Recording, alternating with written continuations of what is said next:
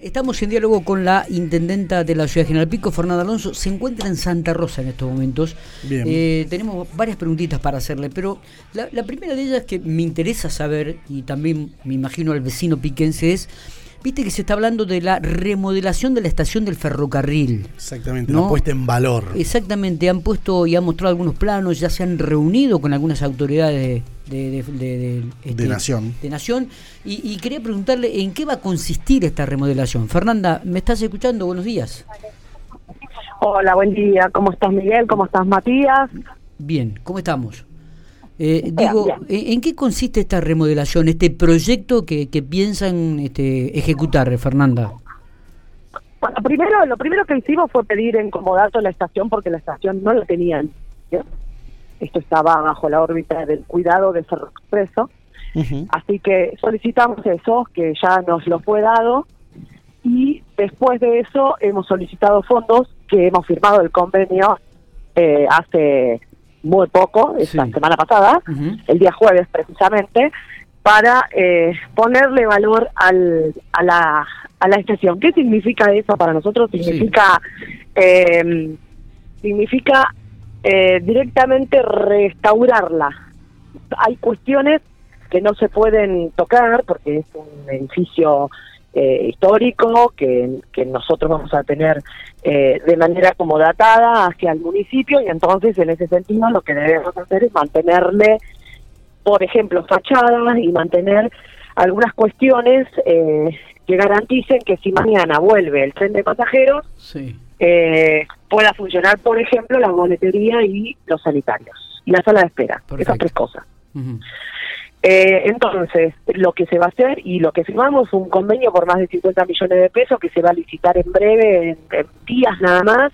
Es una licitación que hace el gobierno nacional a través de trenes argentinos. Ujú. Trenes argentinos funciona, eh, casi te diré como una empresa que tiene un consejo, que ese consejo eh, se reúne ahora en esta semana y aprueba este convenio que hemos firmado el jueves y en función de eso es que ponen fecha de licitación. Esos pliegos van a ser gratuitos, se van a poner a consideración de todas las empresas que quieran presentarse, tanto de nuestra localidad, de la provincia o de la nación, y eh, bueno, van a venir a Pico a restaurar eh, lo que tenemos, que nuestra estación es preciosa, es grande, una de las de los prototipos más grandes que hay en pueblos de, de- de nuestra cantidad de población, ¿no? Correcto. Sí. Eh, eh, pregunto, digo, y esto eh, en un poquito se va a firmar el convenio, digo, eh, ¿se tiende a ampliar la, la, la estación del ferrocarril? ¿Alguna otra obra anexa, a- además de lo que ya está construido?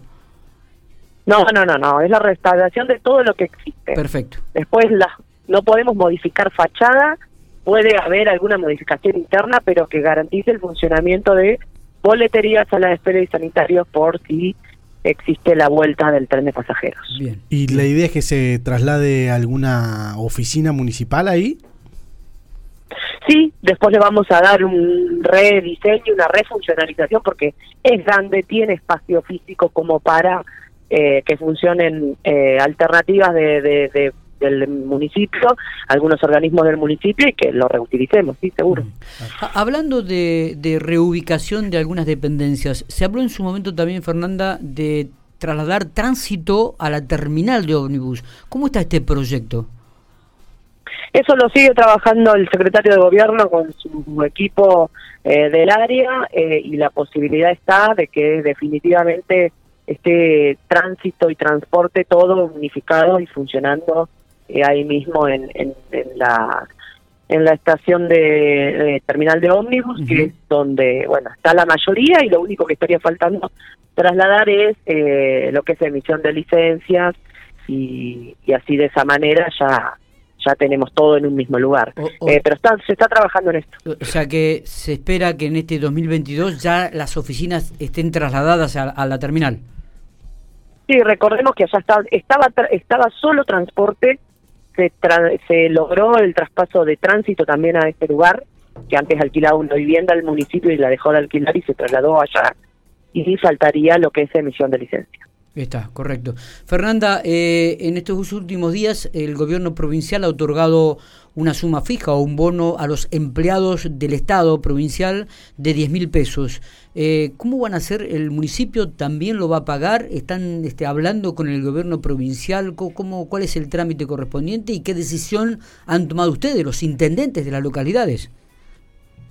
Mira, estamos analizando la cuestión. La verdad es que quiero leer con detenimiento el decreto y, la asignación de esta, de esta de este adelanto de recursos que entiendo que van a ser después discutidos en el ámbito de paritaria, eh, ya que por este semestre había sido cerrado el, la discusión, digamos, por, por parte de el gobierno provincial con los gremios. eh, y bueno, obviamente haremos el esfuerzo de acompañar la decisión del gobierno provincial y también le pediremos al gobierno provincial que nos acompañe en ese sentido, desde lo económico. Claro. Claro, eh, porque no lo teníamos previsto. Es una suma importante, claro, y es una suma significativa, ¿no? Eh, Son nueve millones de pesos que nosotros no teníamos previsto pagar en el mes de junio. Entonces, eh, pediremos al gobierno provincial que nos acompañe. Que se agrega con el, el, aguinaldo, ¿no? El medio aguinaldo. En realidad se cobra eh, el octavo día hábil del mes de junio, estoy hablando de el día 10 específicamente, y eh, es parte de lo que después se va a discutir en julio, claro, cuando se abran nuevamente las paritarias, pero sí se agrega la liquidación de junio lo cual es algo que nosotros no teníamos previsto. La última, y no te quito más tiempo, sabemos que estás allí en Santa Rosa. ¿A qué se debe la visita a la capital provincial? ¿Se puede saber? Sí, sí. Acabo de firmar un convenio eh, para recibir un aporte de 4 millones de pesos para, que lo vamos a recibir en esta semana, para la limpieza de canales, de desagües pluviales. Eh, nosotros seguimos trabajando sostenidamente en esto de hecho, antes de venir vi varios de los, de los equipos trabajando y eh, queremos hacer un ensanche en uno de, de los desagües que van hacia la zona de Dorila, entonces quería eh, necesitábamos económicamente este aporte, lo solicitamos y a través del programa que se llama Promanca hoy recibimos esos fondos. Eh, Fernanda, ya sé que me dijo la última, pero vamos con la última mía. Eh, en los últimos días hubo accidentes fatales en General Pico, se cobraron tres víctimas, entre ellas un nene de dos años. Eh, lo que hablamos con la policía, lo que hablamos con la justicia, están preocupados por esta situación del tránsito en la ciudad de General Pico, en la provincia de La Pampa y en la Argentina en general está sucediendo esto. Eh, ¿Cuál es la, visión del Ejecutivo Municipal sobre esto en Pico? Mira, Matías, la verdad es que no solo estamos preocupados, sino también ocupados eh, con los recursos que disponemos.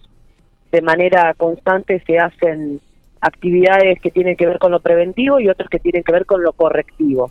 Esto de que no sea solo la infracción de tránsito lo que llevamos adelante cuando eh, detectamos que, la persona que está conduciendo cualquier tipo de vehículo no lo hace en las condiciones que corresponden. Eh, estamos trabajando en eso y, se hacen eh, semanalmente los operativos que, que demuestran la cantidad de infracciones que, tratan de trabajar esta corrección, ¿no? De que eh, desde la sanción económica entiendas que hay infracciones que no debes volver a cometer. Eh, eso por un lado. Por el otro, seguimos trabajando de manera sostenida en lo que es la educación vial, con distintas estrategias, desde el ámbito escolar hasta el hecho de la entrega del casco a cambio de una capacitación a los principiantes que manejan moto, que esto lo hemos implementado y sostenido durante todo el año, eh, donde le entregamos gratuitamente un casco que tiene un costo importante. Eh, digo, venimos trabajando, ocupándonos. El tema es que aparentemente no, la, la estadística nos dice que no alcanza y que hay una cuota que es muy difícil de, agregarla a nosotros que dependen de la responsabilidad social individual de, del conductor. Eh, entonces ahí ya hay cosas que nos escapan, pero no nos va a detener seguir pensando de, cómo eh, agregar estrategias de trabajo conjunto, no solo desde el municipio, sino también desde otras organizaciones, y esto es parte de lo que nos va a convocar en el trabajo del Consejo de Seguridad mañana. Mañana se reunirían entonces.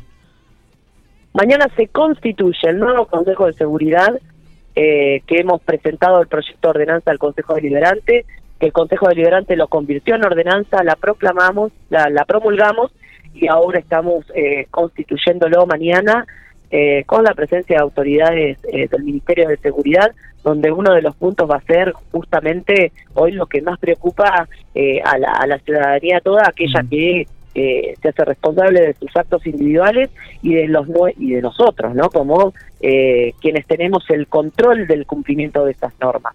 Uh -huh. Perfecto.